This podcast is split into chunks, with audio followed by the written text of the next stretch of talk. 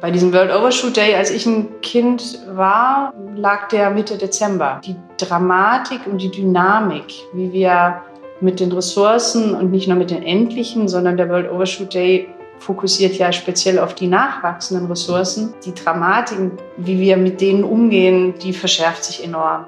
Wir haben nicht so viel Zeit. Und wir haben gerade eine Debatte im Offshore-Bereich, da geht es um Fördermechanismen. Wir können nicht mehr über lange Instrumentendebatten führen. Wir wissen viel, wir wissen genug und wir brauchen die Projekte. Herzlich willkommen bei Let's Talk Change. In unserer Podcast-Reihe diskutieren wir mit relevanten Entscheidungsträgern, inspirierenden Innovatoren und spannenden Visionären, welche Rolle Technologien, Geschäftsinnovationen, Politik und Medien für den Wandel der Wirtschaft und Gesellschaft in Richtung Nachhaltigkeit haben. Mein Name ist David Wortmann. Die Energiewende hat uns schon mehrfach in unserer Podcast-Reihe hier beschäftigt. Zu Recht, denn sie ist eine Schlüsselfrage für einen schnellen und effektiven Klimaschutz. Meine Gesprächspartnerin in dieser Folge von Let's Talk Change ist Kerstin André. Sie ist als Chefin des Bundesverbandes der deutschen Energie- und Wasserwirtschaft, BDW, eine der wichtigsten Politikberaterinnen und Gestalterinnen der Energiewende hier in Deutschland. Wie sie ihre Rolle als Brückenbauerin zwischen Fridays for Future und der Energiewirtschaft ausfüllt, verrät sie uns jetzt in diesem Gespräch. Ich wünsche euch viel Spaß dabei.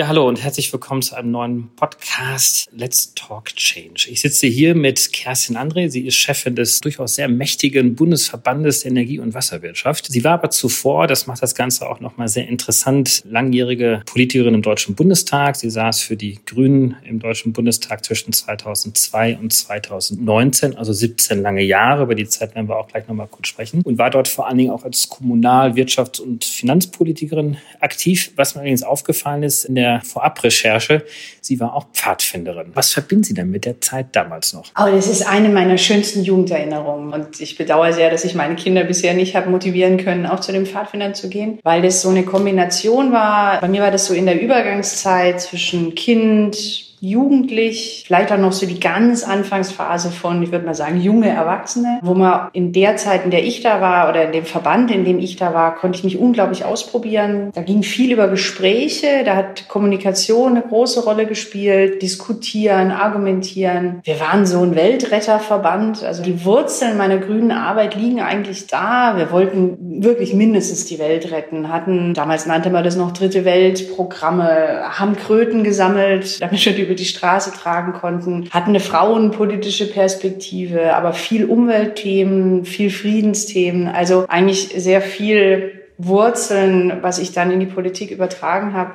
Und die Pfadfinder waren, wie gesagt, sind bestimmt nicht alle, aber der Verband, in dem ich war, hatte eine ganz hohe Wertschätzung gegenüber den Kindern und Jugendlichen und hat die auch sich entwickeln lassen. Und das war unglaublich toll. Und es gibt übrigens die nette Geschichte noch, dass es gab mal ein Parlament mit 600 Abgeordneten, inzwischen sind wir weit mehr. Und da gab es die Zahl, dass 100 dieser Abgeordneten bei den Pfadfindern gewesen sind. Also vielleicht ist das auch eine Voraussetzung für die Politik. War denn damals schon sozusagen auch dann die Grundlage gelegt für ein besonderes Gespür für die Natur, für die Umwelt? Das haben Sie ja gerade so ein bisschen auch schon. Genau, also Pfadfinderleben ist nicht auf Kommerz und Konsum aus, sondern das war ja immer eher eher Hiken, Dreitageswanderungen, Übernachten in Schutzhütten, einen Rucksack auf dem Rücken und Stiefel an den Füßen und mit Low Budget und äh, Wasser aus dem Fluss oder aus dem Bach. Wir haben äh, viele Zeltlager gemacht, die auch sehr einfach sind, sehr basic. Und da hat der Respekt vor der Natur und vor den Ressourcen immer eine sehr große Rolle gespielt. Also schon damals war die ganze Frage von mit welchen Geschirrspülmitteln waschen wir unser Geschirr ab, war wirklich wichtig, dass es ein abbaubares ist und die Kinder sind da sehr früh mit der Frage konfrontiert worden, wie geht ihr mit Natur um, beziehungsweise geht gut mit der Natur um. Und das war ein christlicher Pfadfinderverband, also ja, auch diese Wertschätzung der Natur hat da eine große Rolle gespielt. So, jetzt machen wir mal ein Fast Forward, so von dem Kind, von dem jungen Mädchen, Kerstin André, damals als Pfadfinderin, heute zur Chefin wahrscheinlich eines der mächtigsten Wirtschaftsverbände in Deutschland. Die Wasserwirtschaftsenergiefrage ist eine der Schlüsselfragen auch für den Klimaschutz, für den Naturschutz. Naturschutz. Wir haben jetzt gerade am 22.08. den World Overshoot Day gehabt. In Deutschland war er sogar schon am 3. Mai gewesen. Das heißt, wir haben eigentlich sehr viel mehr über die Wirtschaft, über unser Konsumverhalten verbraucht als wir eigentlich dürften. Wie würde denn jetzt das Kind oder das Mädchen Kerstin André, die Pfadfinderin sozusagen, jetzt die Frage beantworten, was jetzt die Chefin des BDEWs denn machen sollte, um diese Natur zu schützen? Also wahrscheinlich wäre ich sehr, sehr radikal gewesen als Kind und als Jugendliche und mittendrin in der Fridays for Future Bewegung, weil ich glaube, die Jugend darf und muss diese Radikalität einfordern. Und Radikalität auch im Sinne von, wir werden nicht Ziele gegeneinander und Interessen gegeneinander abwägen, sondern es gibt in erster Linie das Ziel, den Planeten zu schützen mit allen uns erdenklichen Möglichkeiten und auch mit allen Preisen, die zu zahlen sind. Bei diesem World Overshoot Day, als ich ein Kind war, lag der Mitte Dezember. Die Dramatik und die Dynamik, wie wir mit den Ressourcen und nicht nur mit den endlichen, sondern der World Overshoot Day fokussiert ja speziell auf die nachwachsenden Ressourcen. Die Dramatiken, wie wir mit denen umgehen, die verschärft sich enorm. Und ich finde, ein Kind und auch eine Jugendliche darf Themen auch einseitig betrachten und das persönliche Befinden im Hinblick auf Rettung der Welt in den Vordergrund stellen.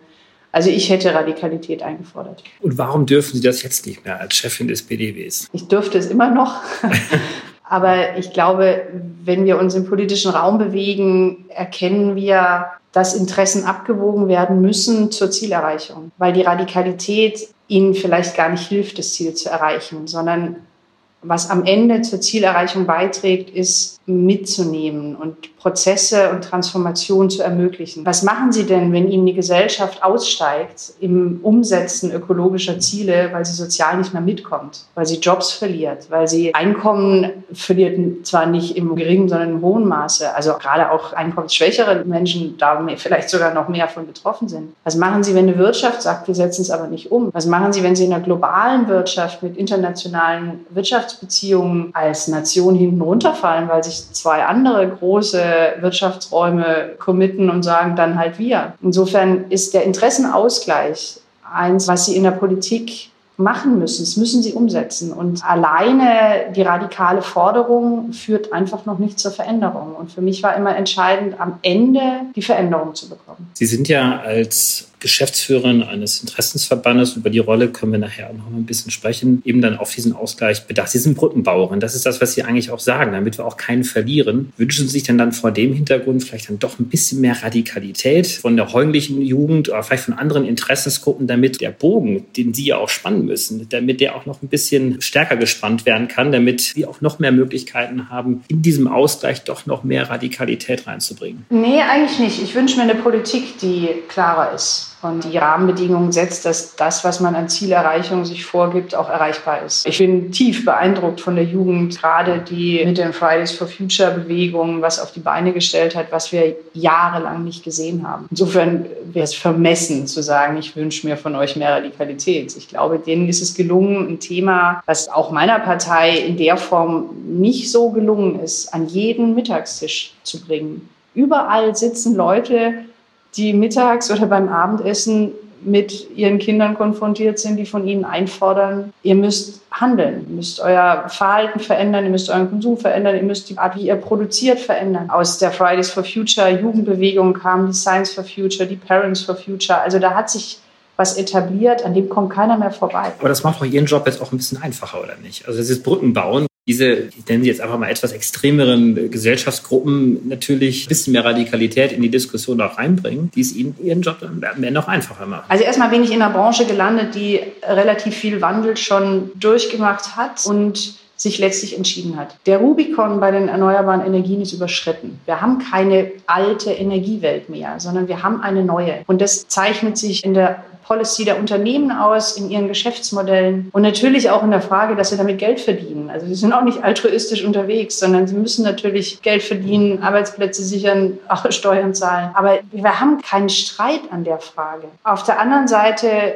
ist es, glaube ich, eher mein Job in diesem Brückenbauen auch deutlich zu machen, wie geht so ein Transformationsprozess? Wie schnell kann er gehen? Und wo sind einfach auch Grenzen gesetzt? Weil sie unterschiedliche Interessen miteinander zusammenbringen müssen und weil sie auch sehen müssen, wenn sie eine Schraube drehen, passiert an fünf Stellen was. Und das ist das, was ich in der Politik gelernt habe, aber was ich auch vermitteln wollte. Man kann nicht einfach eine Schraube drehen und dann passiert eindimensional das Ergebnis dieses Drehens der Schraube sondern es ist ein komplexes Gefüge. Und dann haben Sie an fünf Stellen Auswirkungen, die müssen Sie mit berücksichtigen. Und das muss ich jetzt auch machen. Und das macht diese Aufgabe so spannend, aber natürlich auch mit einer sehr mächtigen Wirtschaft im Rücken, die da schon auch drückt und drängt. Jetzt haben wir uns in Deutschland Ziele gesetzt, 65 Prozent erneuerbare Energien bis 2030 zu setzen. Wenn man sich mal die Ausbauziele aktuell anschaut, schrammen wir doch relativ stark an diesem Ziel vorbei. Haben Sie das Gefühl, das ist einfach mangelnde Planbarkeit? Das hatten Sie gerade so ein bisschen angesprochen, die von Seiten der Gesetzgebung gegeben wird. Muss die Wirtschaft einfach mehr tun? Wir haben zwar auch Energieeffizienzziele, die wir sicherlich auch erreichen. Wir werden auch mehr Strom und Energie auch einsparen. Aber auf der anderen Seite brauchen wir sehr viel mehr Strom beispielsweise für das Thema Sektorkopplung, Wasserstoff, Elektromobilität. Das sind alles wichtige Themen. Also ich fange mal so an. Diese Politik diese Regierung hat sich geleistet, über einen langen Zeitraum eine Debatte um Abstandsregeln bei Windprojekten. Das hat uns zeitlich einfach zurückgeworfen. Ja, das ist jetzt passé, wir haben bessere Lösungen, aber wir haben damit eine Debatte angefeuert über die Frage Akzeptanz von Windenergie. Was wir gebraucht hätten und was wir brauchen, ist ein gemeinsames Verständnis über die positiven Effekte der Energiewende. Und welch großartiges Zukunftsbild über eine saubere, sichere, nachhaltige Energieversorgung auch noch in Jahrzehnten zu sprechen. Also das erstmal von der Frage der Haltung, der Wortwahl, der Debatten, worüber reden wir eigentlich wirklich. Jetzt komme ich zu den 65 Prozent. Ja, im jetzigen Ausbautempo erreichen wir die 65 Prozent im Jahr 2030 nicht. Wir bräuchten 3,7 Gigawatt Wind onshore und 5 Gigawatt PV jedes Jahr. Das ist machbar. Das ist nicht völlig utopisch, sondern das ist machbar. Für Wind brauchen wir die entsprechenden Flächen, für PV brauchen wir die entsprechenden Dächer. Das heißt, die Rahmenbedingungen, die wir jetzt hoffentlich auch demnächst von der Bundesregierung im Rahmen der EEG-Novelle bekommen, ermöglichen das. Aber jetzt sind wir bei 65 Prozent von was denn eigentlich? Das, was Sie angesprochen haben, ist ja richtig. Und die Diskussion geht auch um die Frage, haben wir jetzt zukünftig mehr Strombedarf oder haben wir weniger Strombedarf? Und ich bin der Meinung, wir werden mehr Strombedarf haben. Die Elektromobilität ist ja nur dann sinnvoll, wenn sie nicht mit Kohlestrom funktioniert, sondern mit Erneuerbaren. Die Dekarbonisierung der Industrie bedarf Unmengen erneuerbarer Energien, um grünen Wasserstoff zu organisieren. Und deswegen ist dieser beherzte Ausbau und weitere Ausbau und Zubau so wichtig. Und es darf kein Schreckensbild werden, sondern wir haben entschieden, aus Kern- und Kohleenergie auszusteigen. Ist ein historisches und großartiges Entscheidung, wie wir unsere Energiewelt und unsere Energieversorgung in Zukunft gewährleisten wollen. Das sind die Erneuerbaren und das sind die dekarbonisierten und erneuerbaren Gase der Ausstieg der Atomenergie und auch des Kohleausstiegs ist sicherlich auch sehr stark von den Grünen getrieben und vorbereitet worden, aber am Ende dann doch auch sehr stark von der aktuellen Konservativen oder von Seiten der CDU und CSU mit umgesetzt worden. Wie erklären sich dann vor diesem Hintergrund, dass eigentlich das, was notwendig ist, dieser Ausbau der erneuerbaren Energien, weil andere Formen haben wir ja nicht. Und da gibt es ja vielfältige erneuerbare Energienformen, dass gerade die aktuelle Regierung oder gerade Teile der CDU, der CSU, der Union, und mir geht es gar nicht über ein Parteibashing, sondern einfach so ein bisschen aus diesem Verständnis heraus, dass diesen Akteuren ja sehr stark auch eine Wirtschaftskompetenz immer zugemutet und zugeschrieben wird, dass gerade dort nicht erkannt wird, dass das eine Chance für dieses Land ist. Und zwar nicht nur für den Klimaschutz, sondern auch gerade eine wirtschaftliche Chance. Ja, ich, teile das natürlich. Ich sehe es auch so, dass das ein industrie- und wirtschaftspolitisches Projekt ist. Gerade jetzt im Übrigen nach Corona, wo wir über wirtschaftlichen Wiederaufbau sprechen oder mit Corona. Und das, die Zeichen sind ja auch angekommen. Wenn Sie sich die Konjunkturpakete der Bundesregierung anschauen, das was seitens der Europäischen Kommission vorgeschlagen wird, dann geht es um resiliente und nachhaltige Industriezweige und um den Umbau der Energieversorgung. Das ist ein zäher Prozess. Das ist auch ein Erkenntnisprozess. Ja, wir haben ja immer gesagt, oder viele haben gesagt, wir haben eigentlich alle Informationen, wir haben alle Erkenntnisse, wir müssen umsetzen, aber sowas dauert. Und sie müssen eine Bevölkerung mitnehmen und auch diesen wirtschaftlichen Impact nachweisen können. Und Lange sah es natürlich so aus, dass es einfach ein teures Unterfangen ist mit den erneuerbaren Energien, aber das ist es nicht. Es ist wirtschaftspolitisch sinnvoll und nachvollziehbar. Wenn ich da kurz noch unterbrechen kann, also das ist ja immer so ein Mythos meines Erachtens, wenn gesagt man muss die Bevölkerung mitnehmen. Also weil ich habe den Eindruck, wenn man den Umfragen Glauben schenkt, dann sind ja, ich weiß nicht, gefühlt 95 Prozent für die erneuerbaren Energien, sind für einen aktiven Klimaschutz auch. Selbst in Großteilen der Wirtschaft habe ich den Eindruck, dass hier auch wirklich ein Umsteuern im Denken stattfindet. Altmaier, der Wirtschaftsminister der Union, hat gerade kürzlich selbstkritisch auch gesagt, dass Fehler gemacht worden sind.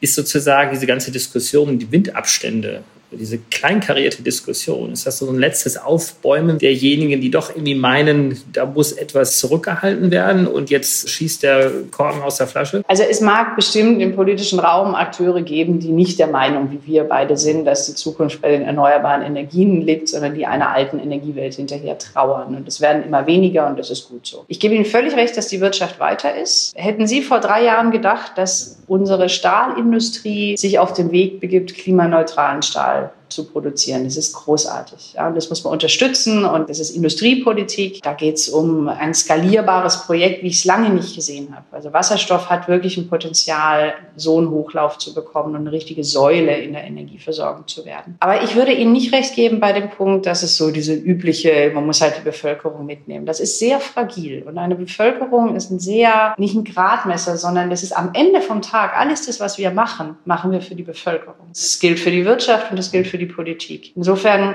ja, es sind ganz viele für Klimaschutz, aber es sind natürlich auch ganz viele für Massentourismus. Also sie kriegen schon auch eine Dialektik und eine unterschiedliche Interessenlage, auch unterschiedliche persönliche Bedürfnisse wiedergespiegelt. Und dieses auszugleichen und dann doch mitzunehmen und zu erklären, warum das eine Interesse über dem anderen steht oder was der Hintergrund davon auch ist, das ist schon wichtig. Wenn ich mir die Lehrpläne in den Schulen meiner Kinder angucke, dann mache ich mir an der Stelle nicht so viel Sorgen, weil das ist durchdrungen von der Frage Verantwortung Verantwortung, Klima, Ressourcenfragen, die setzen sich mit Sachen auseinander. Das hätten wir beide in der Schule nie getan. Also insofern wächst da auch eine Generation ran. Wenn ich mit meinen Kindern Kika gucke, Logo oder was sie da so alles sehen, das sind Themen, da geht ihnen das Herz auf, weil sie wirklich betrachtet wird aus, du bist Teil einer Gesellschaft und du hast Verantwortung im Rahmen deines Daseins, wie du lebst, was du tust. Also insofern wird da auch in der Zeit viel Druck noch kommen, einfach aus der Bevölkerung aber raus aus. Das darf man nie unterschätzen. Und gerade auch soziale Fragen, das müssen auch alles widerspiegeln können. Klimaschutz darf nicht zu einer Luxusveranstaltung werden. Das ist natürlich ein sehr begrüßenswerter Druck und auch die Entwicklung ist sehr begrüßenswert. Und den brauchen wir sicherlich auch in Zukunft. Nur Entscheidungen müssen heute gefällt werden. Absolut. Also wenn wir wirklich auch uns die Zeitschienen mal anschauen, bis wann auch die Energiewende geschafft werden muss, nicht nur in Deutschland, natürlich auch global gesehen. Aber wenn Sie jetzt noch mal so ein bisschen Revue passieren lassen, auch Ihre langen Jahre als Abgeordnete im Deutschen Bundestag, Sie waren teilweise Abgeordnete der Regierungsfraktion, Sie waren Oppositionspolitikerin. Wie würden Sie denn diesen Politikbetrieb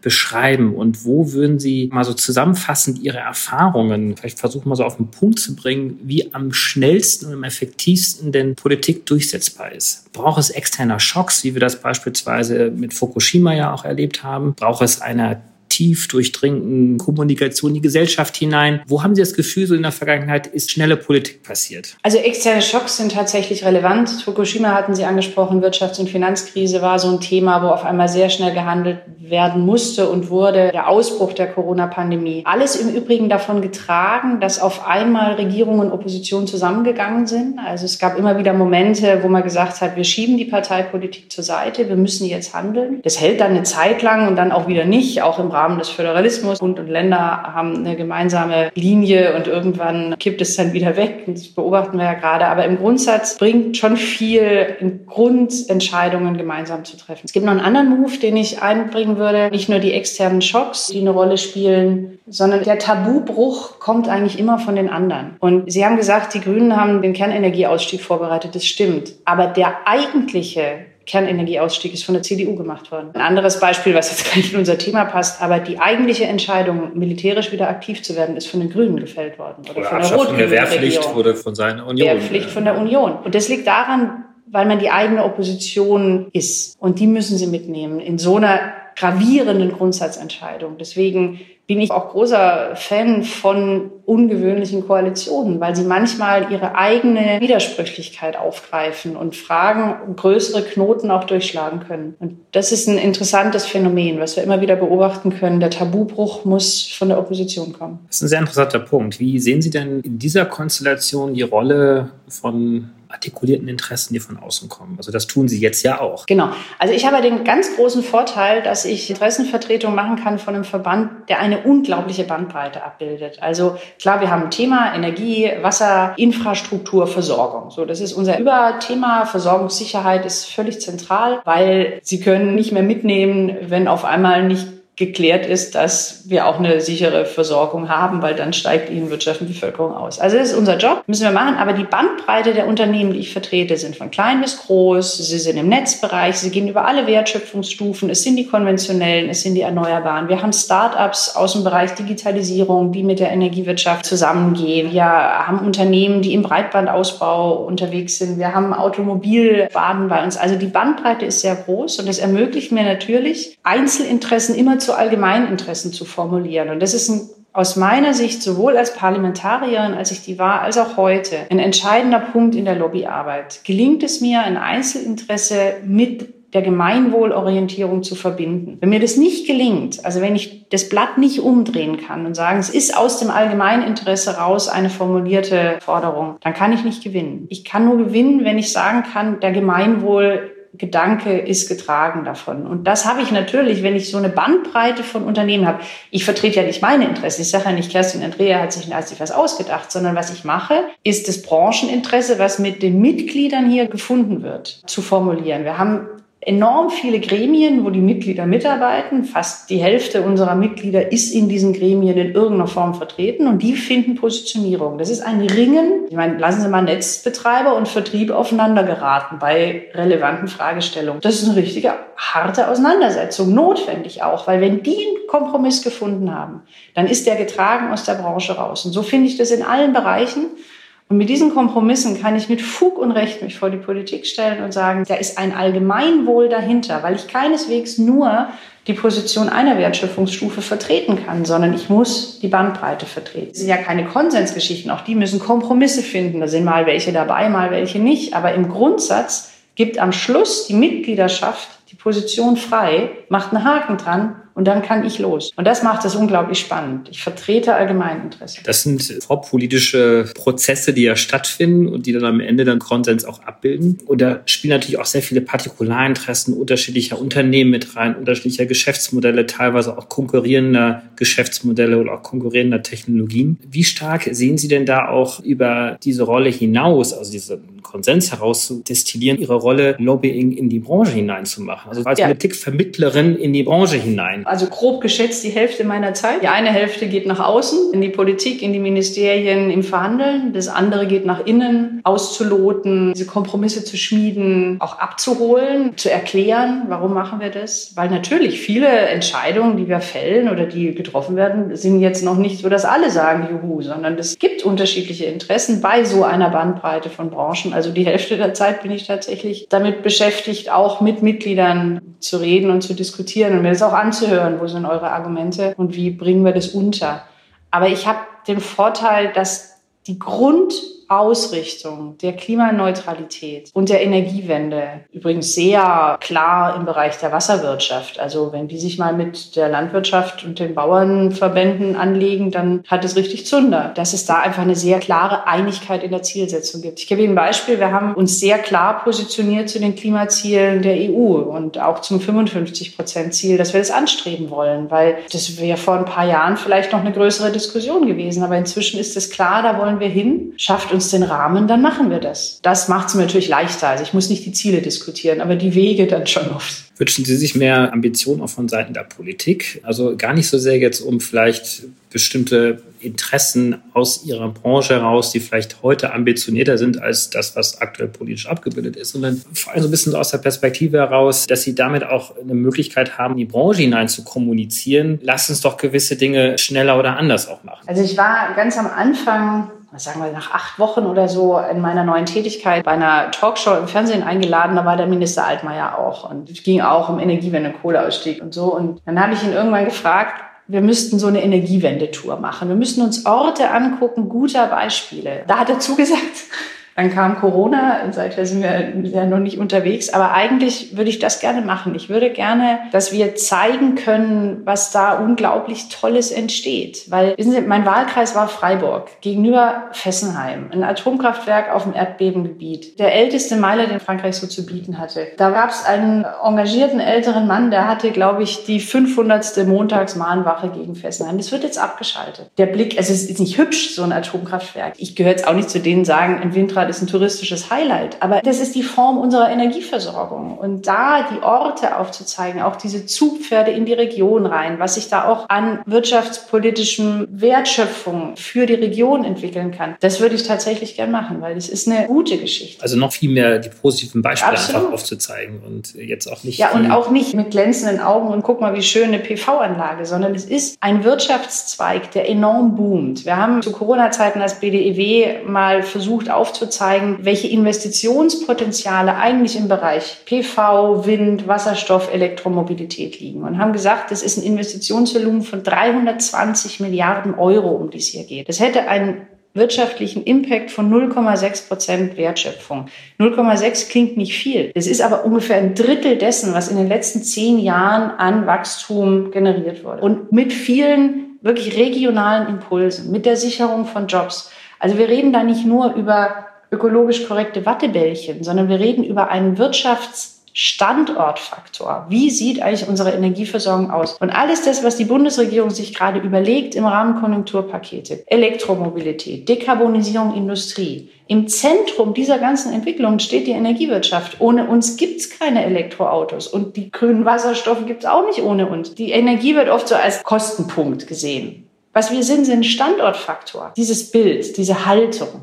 Die möchte ich haben. Zwei kurze Abschlussfragen, die auch gerne länger beantworten können. Aber was ist Ihr Hauptwunsch aktuell an die Politik? die richtigen Debatten zu führen, den Zeitaspekt im Griff zu haben. Also ich hatte ja vorhin gesagt, was hat uns das zurückgeworfen mit dieser Debatte um den Abstand? Wir haben nicht so viel Zeit. Und wir haben gerade eine Debatte im Offshore-Bereich, da geht es um die Fördermechanismen. Wir können nicht mehr über lange Instrumentendebatten führen. Wir wissen viel, wir wissen genug. Und wir brauchen die Projekte. Das wäre so mein einer Wunsch, also Zeit wirklich nicht zu vertändeln. Und das richtet sich im Übrigen an alle Parteien, weil wir landen jetzt so langsam in der Bundestagswahl Vorphase und ich kenne ja das Spiel. Da fahren so die Gesetzesinitiativen so langsam ja. zurück und dann ist man nur noch in der politischen Auseinandersetzung und September ist halt noch lang hin, also September 21. Also hier den Zeitfaktor im Blick zu haben. Das zweite ist, die anderen haben auch recht. Und meine Politik war immer davon geprägt, dass ich nicht davon ausgegangen bin, dass nur ich recht habe und dass nur meine Partei recht hat, sondern dass die anderen schon auch gute Ideen haben. Ich bin begründet bei den Grünen, ich habe mich dafür entschieden und das ist auch Teil meines Wesens und meines Denkens. Aber es ist nicht davon geprägt zu sagen, nur ich habe recht. Und Politik ist besser beraten, sich zuzuhören und Ideen auch von anderen aufzugreifen. Das würde ich mir wünschen. Ihr größter Wunsch an Ihre eigene Branche? Dass sie wirklich umsetzen. Ich kenne die Sorgen, auch was jetzt gerade wirtschaftliche Entwicklung angeht, aber nicht mutlos zu werden, sondern diesen Punkt, wir sind Treiber und wir sind Ermöglicher, auch wirklich ernst zu nehmen. Wir kriegen diese Wirtschaft auch wieder in Schwung, resilienter, nachhaltiger. Dazu braucht es die Energiewirtschaft, aber dazu braucht es auch mal eine kraftvolle und eine mutige und vermutlich auch eine risikoreiche Entscheidung und dass sie davor nicht zurückschrecken, sondern diese Verantwortung auch annehmen. Vielleicht doch noch eine Zusatzfrage. Aus welcher Richtung erhoffen sich am meisten Rückenwind? Also außerhalb jetzt der Branche und der Politik? Ich bin großer Fan von Europa. Ich bin mir ziemlich sicher, dass wir viele der Fragen, vor denen wir stehen, nur europäisch beantworten können. Und deswegen habe ich so eine Begeisterung auch für die Richtung, die Frau von der Leyen eingeschlagen hat. Und wenn das bleibt, wenn der Druck auch bleibt auf dann auch am Ende konkrete unternehmerische Entscheidungen, das hilft. Ganz besten Dank für das tolle Gespräch. Ich glaube, das waren wirklich äh, tolle Einblicke in die Arbeit des BDWs und vor allem so ein bisschen die übergeordneten Gedanken, die die Arbeit hier tragen. Ganz herzlichen Dank und auf bald. Danke auch, hat wirklich viel Spaß gemacht und bis demnächst. Herzlichen Dank fürs Einschalten. Wir hoffen, dass Sie beim nächsten Mal bei Let's Talk Change wieder dabei sind. Dieser Podcast wird realisiert durch DWR ECO, einer internationalen Cleantech-Beratung für Kommunikation, Politikberatung und Geschäftsstrategien.